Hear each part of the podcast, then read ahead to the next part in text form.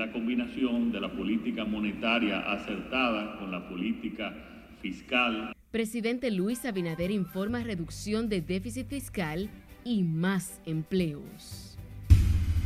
Y vimos unos cuantos artículos más, pero en general todos casi fueron en consenso, que es lo importante. Diputados logran consenso de proyecto Código Penal.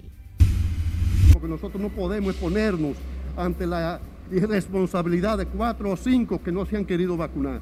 Pese a brote de contagios, algunos diputados se niegan a vacunarse. Presidente de la ADP considera un error impartir docencia presencial. Y por eso el flujo por, esta, por estos lugares es mucho más grande. Ejército incrementa patrullaje en puntos fronterizos.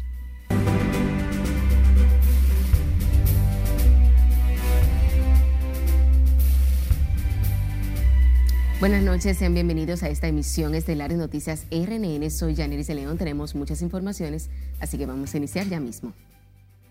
Lo hacemos con una extraordinaria noticia porque el gobierno cierra el 2021 sin nuevas cuentas por pagar por primera vez en 16 años. Disminuye deuda consolidada de un 69.5 a un 63%. Asimismo, recupera el 100% de los empleos formales perdidos por la pandemia y crea 37 mil nuevos puestos de trabajo. Laura Lamar con el siguiente reporte es la combinación de la política monetaria acertada con la política fiscal, tanto del gasto público, especialmente la política del gasto público, así como de los organismos de control del gobierno. Según las autoridades, el crecimiento fue impulsado por la inversión privada en las exportaciones en bienes y servicios. Explicaron que los sectores como zona franca, hoteles, bares, restaurantes y construcción aportaron de manera considerable al Producto Interno Bruto. Este ha sido impresionante, este crecimiento, a pesar de la crisis ocasionada por la pandemia y las graves consecuencias que esta trajo al país. Es un crecimiento muy superior al esperado de acuerdo a las previsiones para el año 2021. El 95%, alrededor del 95% del crecimiento de la inversión o de la inversión total ha sido fundamentalmente inversión privada. La inversión pública eh, se ha venido también recuperando, eh, no en la magnitud que quisiéramos, pero se ha ido recuperando. Señalaron además que la reactivación económica permitió generar 1.600.000 puestos de trabajos formales. Estos datos se pueden contrastar con una mejora de los indicadores del empleo, como la tasa de desempleo, la cual para el tercer trimestre del año 2021 se encontraba en 6.8%, por debajo del último trimestre de 2020, donde se ubicó en 7.4%, de acuerdo a la encuesta nacional de fuerza de trabajo del Banco Central. Pues con la programación de la cuota del primer trimestre, a partir del 10 de enero, todas las instituciones dispondrán de los recursos en cada uno de los objetos del gasto para que no se detenga y para que se agilice todo el funcionamiento institucional. El saneamiento de las cuentas públicas ha sido otro factor clave en los logros macroeconómicos. Ha contribuido a mejorar la calidad y cantidad de inversión estatal. Lo que permitirá que la deuda del sector público consolidado, consolidado junto, conjunto con el crecimiento, baje de un porcentaje del 69.5% del PIB, como dijo Miguel, en diciembre del 2020 a aproximadamente 63% para diciembre de este año, que es lo que proyectan los números. El presidente Abinader destacó que el año 2021 cerró con una reducción de las cuentas por pagar a algo más de 53.800 millones, muy por debajo de los 72.747 millones de pesos del 2020. Será dentro de tres semanas cuando el gobierno ofrezca datos más precisos sobre el comportamiento económico del país. Laurila Mar, RNN. En otra información, una comisión especial de diputados logró esta noche consensuar un nuevo proyecto de ley del Código Penal, tomando como base la pieza aprobada inicialmente en el Senado con un plazo de 24 horas para someter la iniciativa por ante la Cámara Baja. Jesús Camilo está en directo desde el Congreso Nacional. Nos tiene más detalles. Pasamos contigo. Muy buenas noches. Muchas gracias, buenas noches. Por más de cuatro horas se extendieron los debates entre los diputados miembros de la comisión especial que estudia el proyecto, a fin de presentar un informe favorable sobre el mismo. Garantizamos justamente recuperar, salvar el Código Penal. La comisión, mediante un intenso trabajo, logró avanzar al unificar diferentes criterios para la aprobación de la pieza. Entre los puntos relevantes que consensuaron los integrantes de la comisión figuran la autoridad parental, discriminación por orientación sexual y lo relativo a los feminicidios, entre otros. El tema de la igualdad en alguna de las penas. Una propuesta, de don Eugenio Cedeño, que, nos la, que la asumimos y que tenía razón, que era el tema de igualdad la pena en el tema del feminicidio cuando se tratara también contra un hombre. En el tema de la violencia que había contra los niños, contra la niñez, que había quizá una confusión y colocamos que cuando fuese un patrón, es decir, un patrón, no es que usted no pueda darle una pela a su hijo, sino que usted lo haga con un patrón que sea consuetudinario. Mira, la República Dominicana está esperando un código, está esperando que superemos esta vieja pieza que ya tiene, es centenaria y que representa de alguna manera un atraso para la aplicación de justicia en la República Dominicana.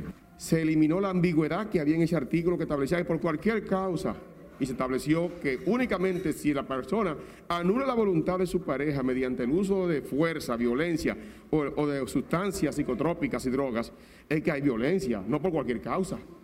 ¿Entiende? Y eso se arregló. Yo tengo que estar contento. La iniciativa ha encontrado rechazo en algunos legisladores, mientras otros favorecen la aprobación de la pieza.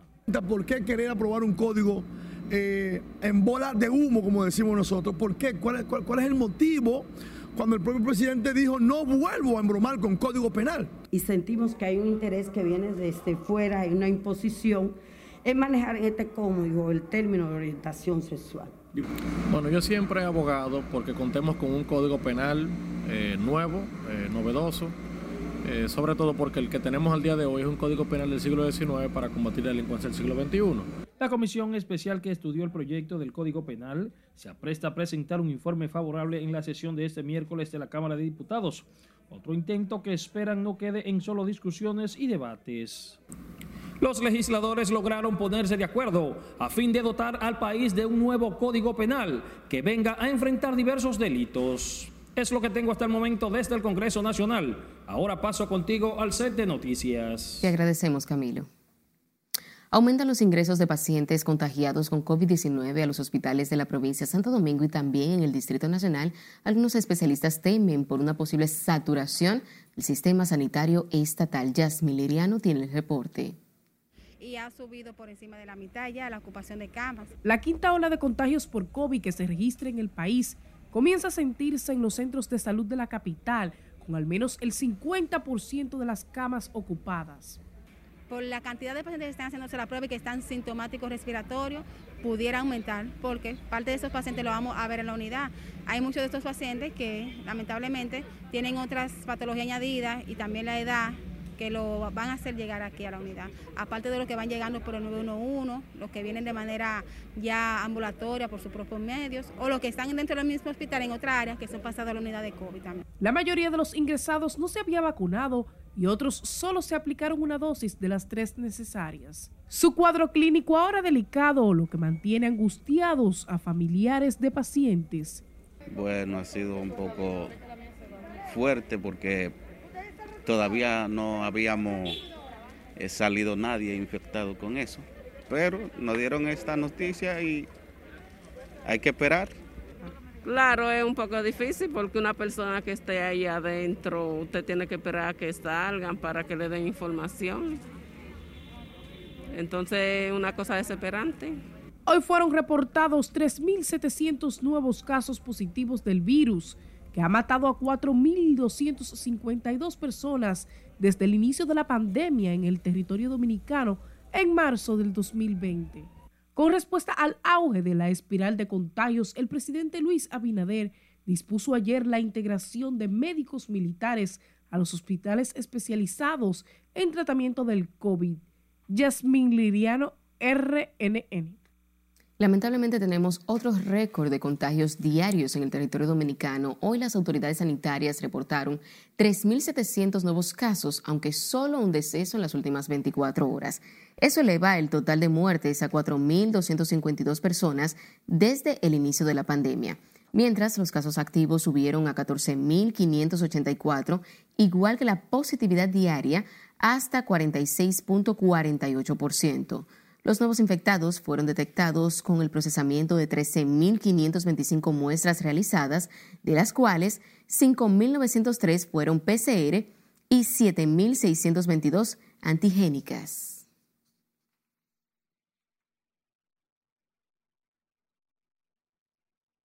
Los principales puntos de pruebas COVID estaban esta mañana llenos de ciudadanos. La mayoría aseguró sentir los síntomas del virus y las largas horas esperan incrementan las quejas por la lentitud de este proceso. Laura Lamar trabajó el tema y tiene la historia. Entonces creo que algo injusto, es un abuso al pueblo lo que están haciendo. Cientos de ciudadanos del Gran Santo Domingo acuden en masa a realizarse la prueba para descartar o confirmar si tienen COVID. Las extensas horas de espera generan malestar en quienes aguardan por ser atendidos. Sabiendo la situación, que aquí deben comenzar a trabajar a las 8 de la mañana, comenzamos a llegar a las 5 de la mañana para estar a tiempo, y a las 9 y algo todavía no han empezado. Y a esa hora que comiencen a darle paso al personal que viene aquí a buscar el servicio. Siempre hay caos, alguien, alguien grita, alguien le molesta, otros soportan y toleran. Que viene esto hay que simplemente a soportar la fila y ya, punto.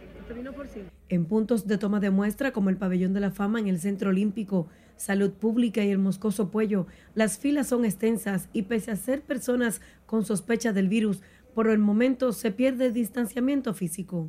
Tuve contacto con, en el carro que le di, llevé a una persona y realmente llegó mareada y le mandamos a hacer la prueba en mi campo donde estaba, salió positiva y cogí para acá de una vez porque yo vivo acá. Hay contagio, pero mucho ahora.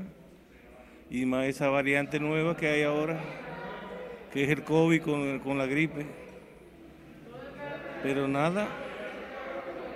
Especialistas han advertido que la demanda de pruebas y atención por COVID y otros virus podría comenzar a dispararse aún más en las próximas semanas cuando avance lo que denominan el periodo de incubación. Laurila Mar, RNN.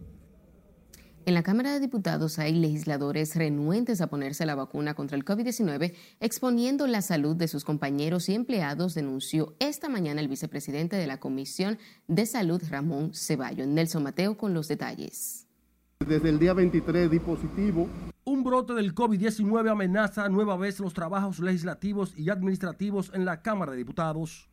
Superan los 20 diputados positivos Pese a eso, otros se niegan a la vacuna. Se quejó amargamente este compañero de Curul. Bueno, que el que esté enfermo no esté presente acá y los que no se han vacunado que se vacunen porque nosotros no podemos exponernos ante la irresponsabilidad de cuatro o cinco que no se han querido vacunar. El diputado Carlos Sánchez reclamó al presidente de ese organismo, Alfredo Pacheco, exigir las tres vacunas a todos los legisladores como requisito para ingresar al recinto, como lo dispuso el gobierno para los servidores del Estado. Yo tengo mi tercera vacuna, incluso yo estoy haciendo una maestría y en la maestría de seguridad y defensa nacional se nos pidió que todo maestrante tiene que tener la tercera vacuna para entrar. Entonces, ¿por qué aquí no puede ser?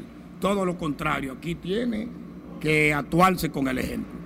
Otro de los contagiados, Tulio Jiménez, animó a sus colegas a actuar con responsabilidad y evitar propagación del virus en la Cámara de Diputados. No puede un dominicano creerse que está por encima de los demás y oponerse a no vacunarse.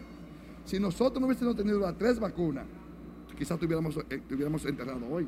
Gracias a Dios, nos pusimos las tres, las tres vacunas y el COVID no pasó como si hubiese sido una fiebre o una gripe, porque entonces no nos, no nos dio ese COVID que dio al principio.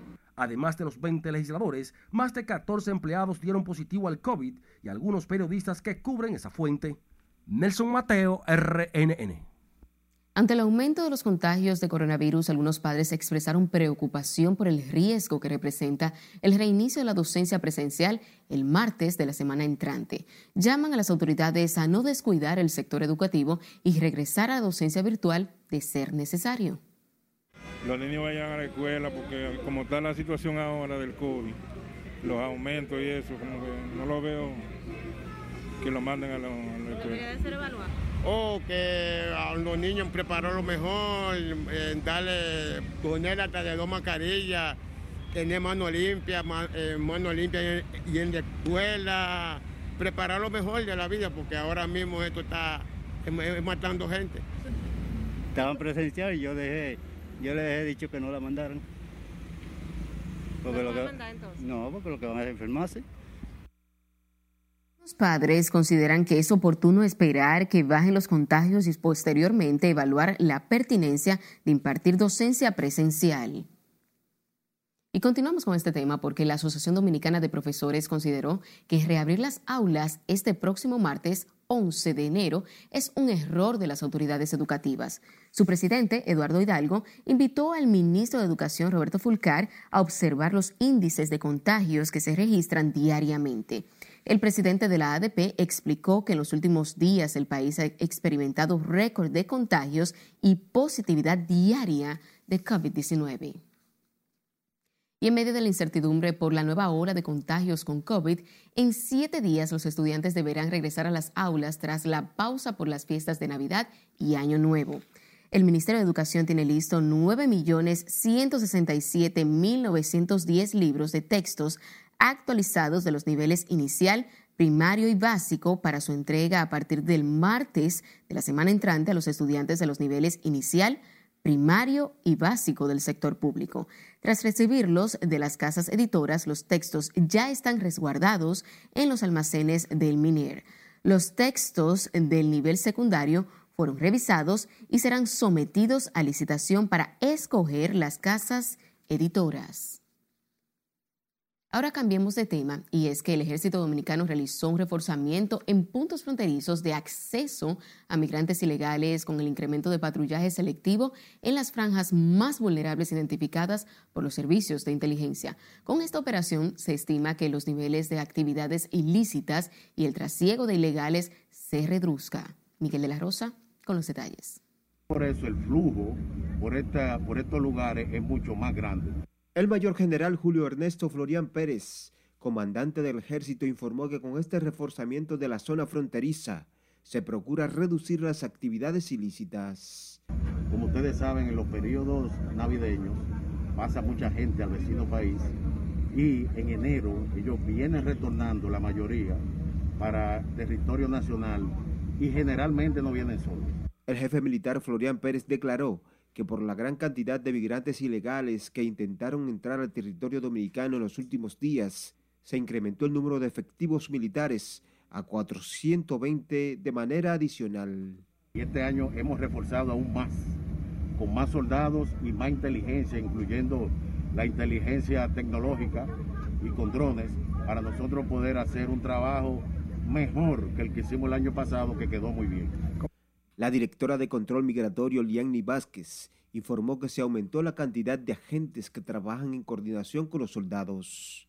Para nosotros, pues, eh, eh, estar acá y este operativo, el objetivo real es evitar que los eh, extranjeros regulares eh, no, con documentos, pues, problemas en nuestro país. Mientras que la gobernadora de la provincia de Dajabón, Rosalba Milagros Peña, agradeció a las autoridades militares por el incremento del patrullaje en la frontera. Eh, hoy nos está ayudando, reforzando con la operación Valla Honda para eh, que el ejército pueda sentirse eh, reafirmado y, y ayudado más bien por esta operación. El comandante general del ejército mayor general Julio Ernesto Florian Pérez aseguró que la operación está dentro de los planes que se están llevando a cabo para garantizar la defensa de la soberanía nacional. Miguel de la Rosa, RNN. Y recuerde seguirnos en las diferentes cuentas de redes sociales con el usuario arroba noticias RNN a través de nuestro portal digital www.rnn.com.do porque actualizamos todas las informaciones las 24 horas del día, los 7 días de la semana. También recuerden escuchar nuestras dos emisiones de noticias a través de Spotify y demás plataformas digitales similares, porque RNN Podcasts es una nueva forma de mantenerse informados con nosotros.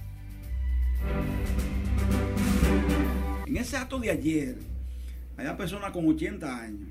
Es momento de una pausa comercial. Cuando estemos de vuelta, sindicalistas destacan impacto de aumentos de pensiones. Sobre las reformas institucionales que necesita. Además, CES anuncia nuevas mesas temáticas para diálogo por reformas. Esto y más cuando regresemos. Siga con RNN, emisión estelar.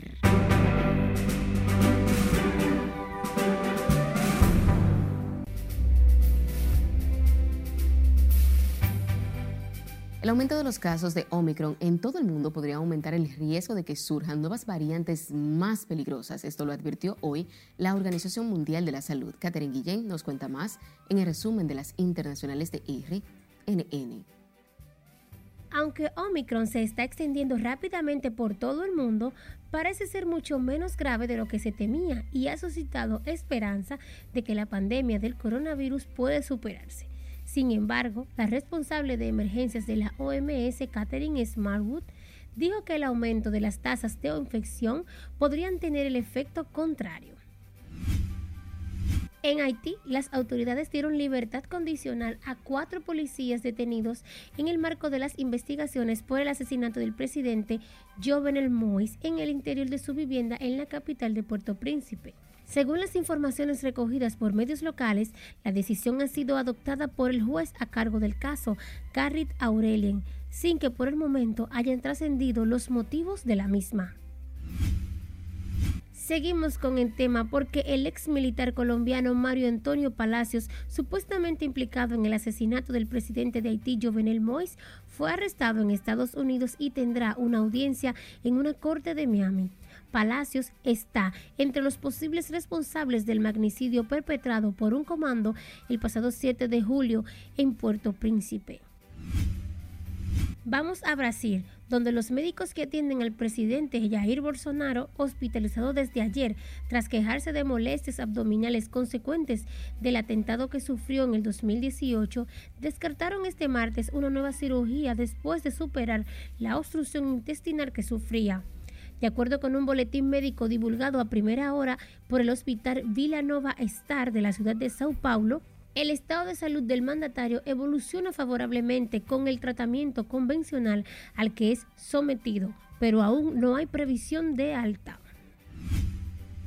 Continuamos con el tema del COVID porque el presidente estadounidense Joe Biden ordenó este martes a su gobierno que duplique el encargo que había hecho de pastillas contra la COVID-19 fabricada por Pfizer ante el fuerte aumento de contagios en el país.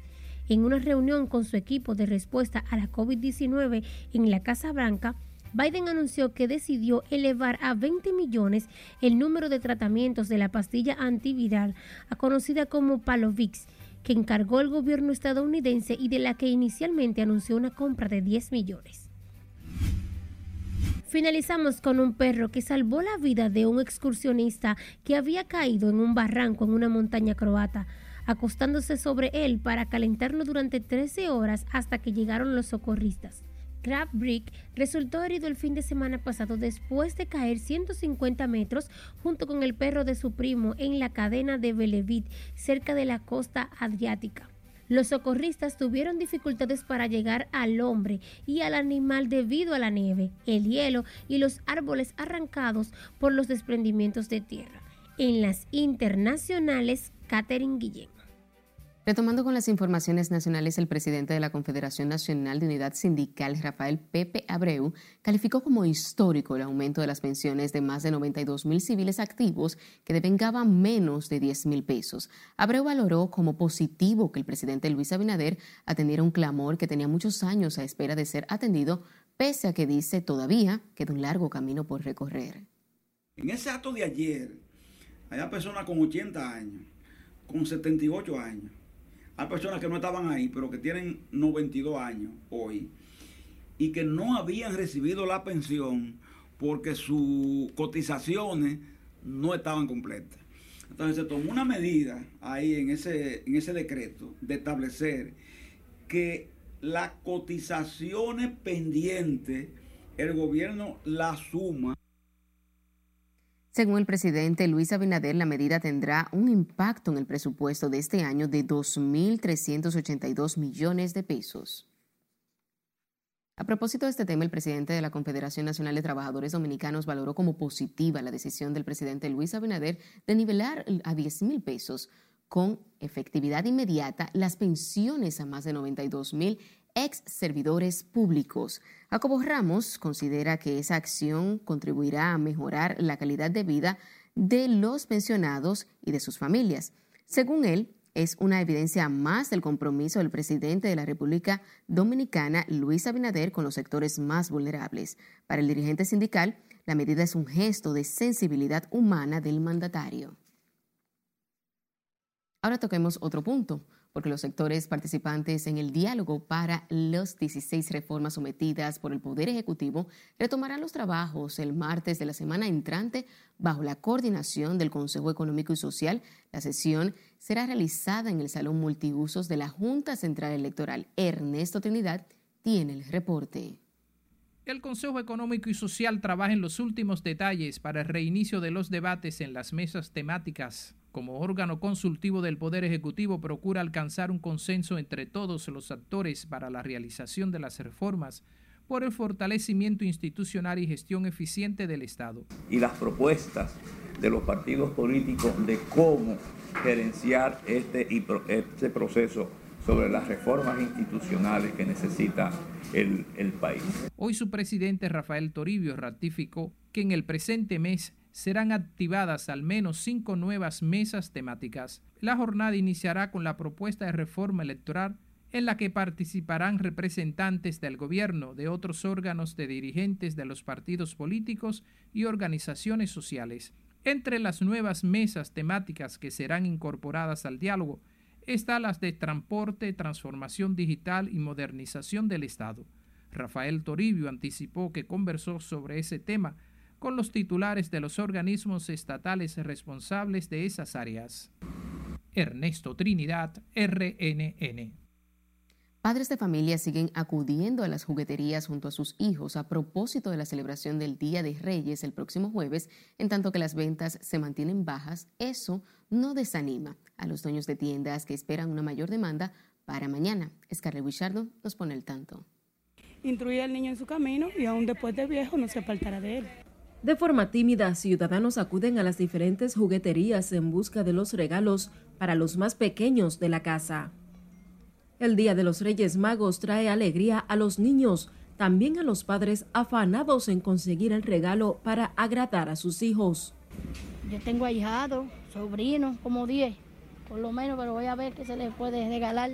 Bueno, por ejemplo, mira, yo llevo yoyo, que son de colores, muñeca, esto es un robo armable, cosas así, pelota.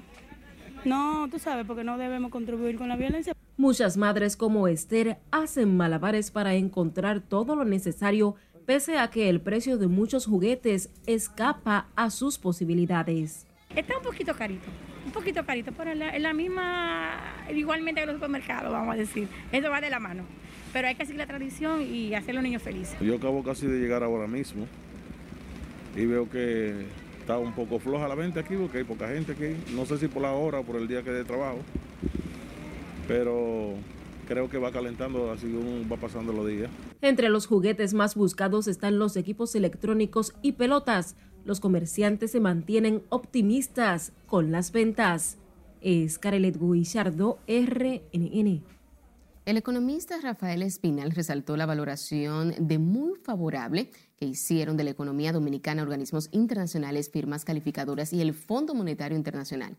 La atribuyen a los avances en la recuperación de los efectos de la pandemia, a la diversificación de la economía dominicana, diferente a otros países que sustentan su expansión en un solo sector. Sin embargo, siempre hay peligros, eh, la inflación es siempre un tema, hay inflación importada y las propias políticas expansivas del Banco Central obligan ahora a un cambio de, las tasas de interés. Este es el único elemento que por delante tenemos negativo. Rafael Espinal aseguró que sectores como las zonas francas, el turismo, las remesas y la inversión extranjera fueron fundamentales para alcanzar el excelente desempeño del año 2021. El procurador fiscal de la provincia de Peravia, Ángel Darío Tejeda, llamó esta mañana a Alexis Villalona, el hombre presentado en un video mientras golpeaba a una dama, que se entregue a las autoridades para responder por sus hechos. Adelantó que el Ministerio Público de Baní trabaja junto a la policía en la localización de Villalona y ofreció garantías para la integridad física del fugitivo. Mientras, abogados consultados aseguran que Alexis Villalona podría enfrentar de 5 a 10 años según el Código Penal. Eh, pienso que con las investigaciones que se han, eh, se han, estado llevando a cabo estamos muy cerca y, es muy probable que en las próximas horas podamos dar con el paradero eh, de este señor a quien le exhortamos que se entregue voluntariamente a través de sus familiares. Nosotros la Fiscalía estamos aquí abiertos y prestos a recibirlo para garantizarle el debido proceso, garantizarle evidentemente su integridad física. Este enfrenta de ser calificado como tal ese delito, golpes y heridas, enfrenta una pena privativa de libertad que van desde 5 años a 10 años de reclusión mayor o prisión, independientemente de las sanciones civiles que ha de imponerle el tribunal. El procurador fiscal de Baní ofreció detalles del caso a un programa de televisión local de Baní. Alexis Villalona fue captado mientras propinaba una golpiza a una ciudadana identificada como Santa Arias luego de un accidente de tránsito en Baní.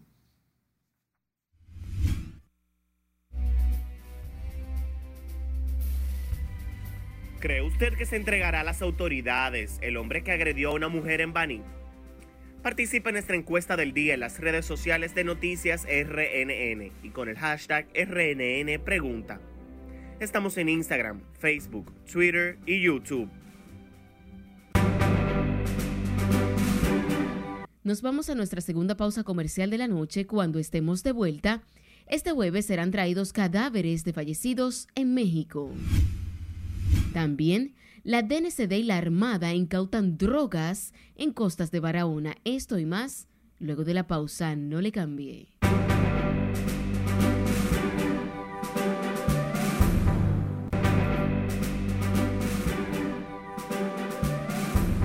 Agradecidos de su sintonía, seguimos con más informaciones. El jueves venidero serán traídos a territorio nacional los restantes cinco cadáveres de los 11 dominicanos fallecidos en un accidente de tránsito en Chiapas, México.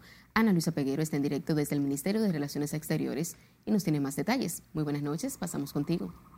Saludos, buenas noches. Al menos 16 dominicanos iban en el camión que lo transportaba de manera irregular en México, con la intención de llegar a Estados Unidos para alcanzar el sueño americano. El Ministerio de Relaciones Exteriores identificó los cinco fallecidos como Raimin Brito Figuereo, Huáscar Pérez Vargas, Luis Alfredo Brito Báez, Ramón Benito Almonte Espinal y Luis Roa Chalas. Estos serán transportados en un vuelo militar a la base aérea de San Isidro, acompañados de funcionarios de la Cancillería y el Instituto de Migración de México. Entregarán los féretros a sus parientes como prometieron las autoridades de ese país. La Cancillería no especificó la hora ni llegada del vuelo. El Mires explicó que de los 16 dominicanos accidentados en un furgón, faltan por recuperar tres cadáveres y dos continúan desaparecidos. La mayoría de los fallecidos pertenecía al municipio de Baní en la provincia Peravia. El Ministerio de Relaciones Exteriores informó a los familiares que correrá con los gastos del traslado. Desde la Cancillería es todo lo que tengo yo retorno contigo al estudio. Muchísimas gracias, Ana. La Dirección Nacional de Control de Drogas y la Armada Dominicana incautaron 176 paquetes presumiblemente de cocaína en un operativo marítimo terrestre realizado en la provincia de Barahona. Llegaron a las costas dominicanas procedentes de Sudamérica. Los agentes de la DNCD y efectivos de la Armada, atendiendo a informes de inteligencia, dieron persecución a los ocupantes de una lancha rápida que fue interceptada a varias millas náuticas al sur de las costas de Barahona. También se ocuparon dos motores fuera de borda 24 garrafones de combustibles, un celular, dos mochilas con varios documentos, una lona y otras evidencias. En otro orden, el Colegio Médico Dominicano sugirió a las autoridades gubernamentales endurecer las medidas restrictivas para contener el incremento de los contagios de COVID-19 en un momento en que la positividad diaria sobrepasa los 3.000 casos. Ana Luisa Peguero con los detalles tomar el sartén por el mango. No estamos hablando de toque de queda ni nada menos, pero aquí no se puede. El presidente del Colegio Médico Senen Cava aseguró que cerrar el país no es la solución. El especialista destacó que endurecer las medidas preventivas contribuirá a frenar la rápida propagación de Omicron, aunque la variante es menos letal. De manera que llegó el momento de que el Estado haga sentir sus competencias punitivas, las que le confiere la ley 4201. Tomar el sartén por el mango. No estamos hablando de toque de queda ni nada menos, pero aquí no se puede estar tratando la situación como si nada estuviera aconteciendo. El galeno insistió en el llamado a la población a vacunarse para contener el virus. La población tiene que aprender a guarecerse, tiene que aprender a guardarse, que no es posible estar en las calles sin mascarillas, que si usted va a salir tiene que llevar sus tarjetas de vacunación, que si se ha puesto una, tiene que ponerse la segunda, y si se ha puesto la segunda, tiene que ponerse la tercera dosis. El presidente del Colegio Médico indicó que las instituciones públicas y privadas deben insistir a los ciudadanos en la presentación de la tarjeta de vacunación. Ana Luisa Peguero, RNN. El ministro de Trabajo, Luis Miguel de Camps, aseguró que el país tiene un mayor porcentaje de empleos formales que los que tenía antes del inicio de la pandemia. Durante una rueda de prensa la mañana de este martes, en el Palacio Nacional, de Camps señaló que los registros de la Tesorería de la Seguridad Social confirman este incremento. El ministro de Trabajo sostuvo que en febrero del año 2020 se registraron más de un millón de empleos formales en el sector privado y que al cierre del año 2021 los registros avalan un incremento cerca de 2 millones. El Poder Ejecutivo designó este jueves mediante un decreto al ingeniero Menni Lolin Cuevas González, ex alcalde del municipio de Tamayo, provincia de Bauruco, como cónsul de AC Ampitre, Haití. Cuevas González sustituye en el cargo a Cecilia Vidalia Rollins Tolentino. El nuevo cónsul se desempeñaba antes de su designación como director del Consejo de Seguimiento a la Gestión Presidencial en la región Enriquillo.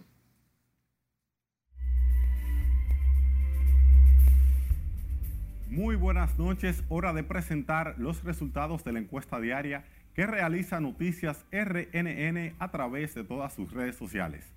A raíz de la agresión de un hombre a una mujer por un choque en Baní, decidimos hacer la siguiente pregunta.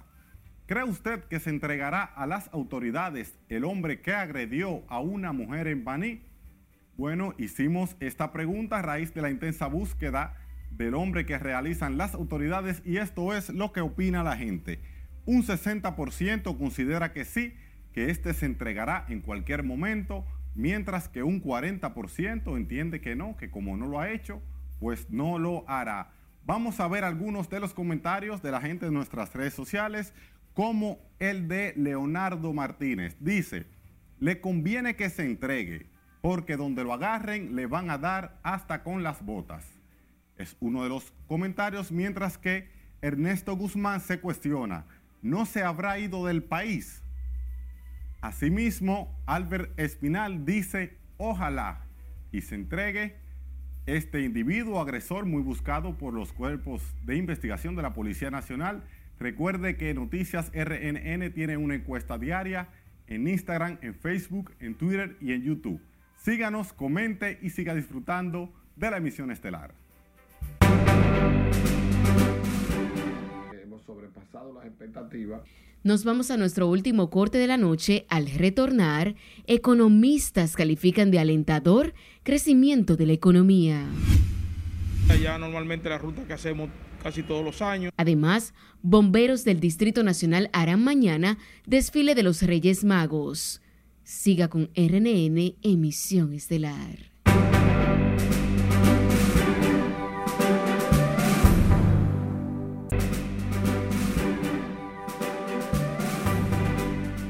Buenas noches. Iniciamos la entrega deportiva en el estadio. Atención de San Pedro de Macorís, porque las Estrellas Orientales están recibiendo a los Tigres del Licey. Peter O'Brien abrió el marcador con este doblete contra la pared de dos carreras. Si el Torolío, junto con el Licey y el Glorioso, ay, ay.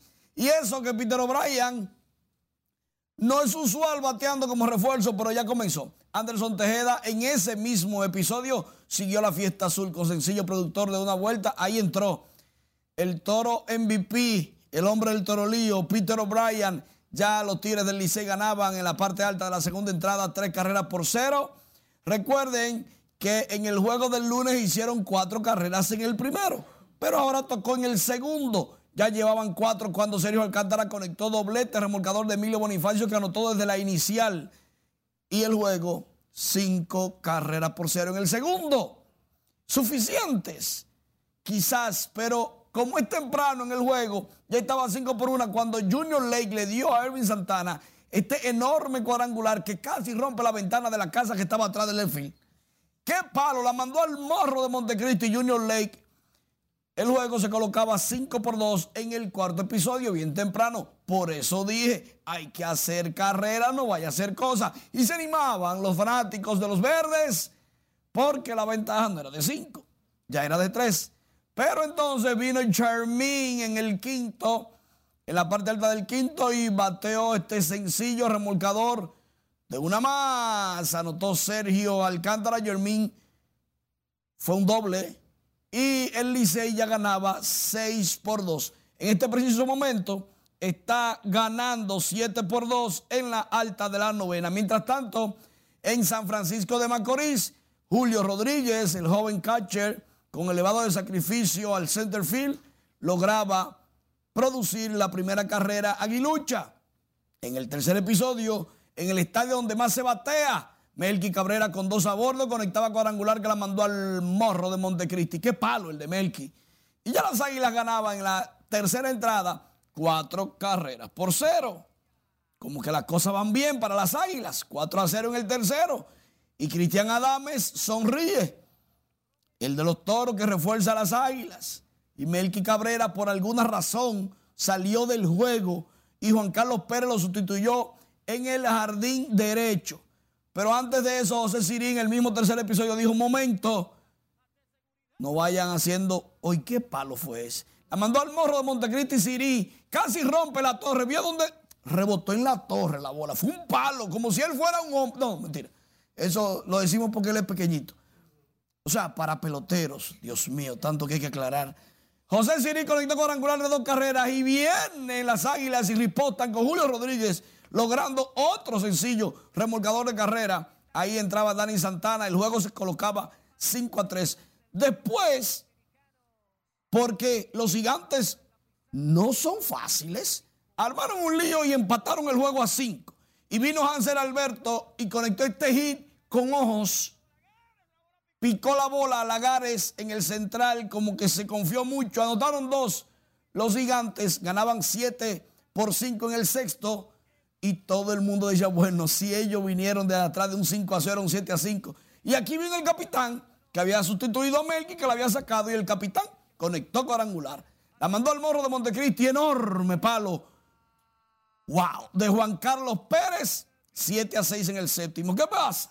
En el octavo, las águilas sin outs tienen las bases llenas y casi a tiro de nada, las águilas buscan ganarle el juego a los gigantes y producir un triple empate en el primer lugar.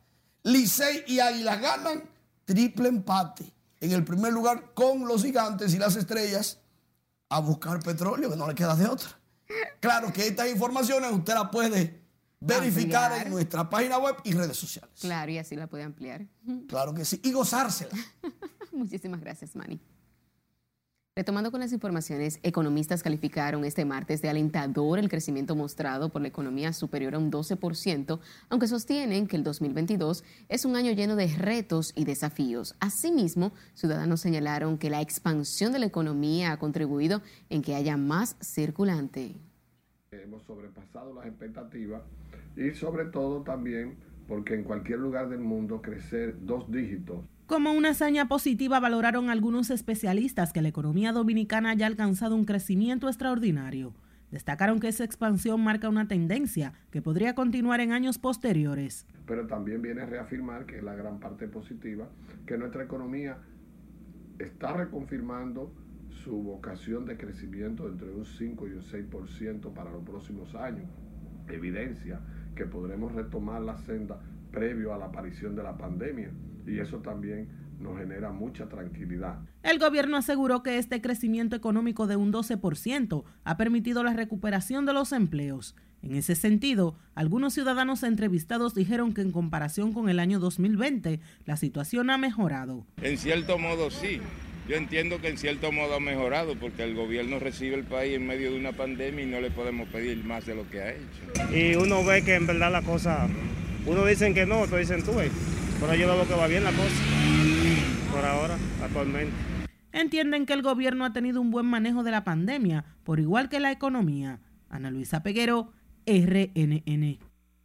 El Cuerpo de Bomberos del Distrito Nacional retomará una tradición mantenida por años, el desfile de los Santos Reyes, lo ha pautado para mañana a las 6.30 de la tarde. Partirá desde su sede en la Avenida Mella en un recorrido que incluirá la calle Emilio Prudón, Avenidas México, Duarte, la calle Arzobispo Meriño, hasta la emblemática calle El Conde, el último punto antes de regresar al punto inicial. Vamos a hacer el tradicional desfile de los Reyes Magos con el apoyo de la alcaldía del distrito, a la señora alcaldesa Carolina Mejía nos acompañará en este evento. Eh, tenemos una ruta establecida, ya normalmente la ruta que hacemos casi todos los años para el disfrute de los niños. El jefe de los bomberos, José Luis Frometa, garantizó el cumplimiento de los protocolos sanitarios para evitar la propagación del COVID-19. La actividad concluirá con un espectáculo de fuegos artificiales para ponerle un poco de magia y esplendor a la actividad. Lleve a sus pequeños a disfrutar de este desfile que estará cargado de magia.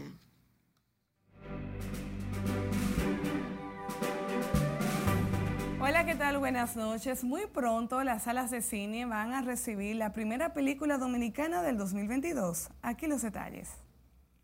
El cine se prepara para darle una divertida apertura a la cartelera cinematográfica dominicana del 2022 con la película Super Familia, una historia que estrenarán el próximo 20 de enero. Se trata de un nuevo episodio en la vida de Juan Antonio, Roberto Ángel Salcedo, Super Papá 2017 y su familia. El elenco lo integra Manolo Zuna, Ana Carmen León, Eddie Herrera, Sandra Berrocal, Juan Carlos Pichardo, Gaby de Sangles, Orlando Urdaneta, Juan Lamour, Fredín Veras Goico, entre otras estrellas del entretenimiento nacional. Otros importantes roles lo asumen Francisco Sanchís, Miranda Salcedo, Sofía Salcedo, Jimena Salcedo, Raulito Grisanti, Sarosh Bertín, Bárbara Plaza y Elvis Manuel de Jesús.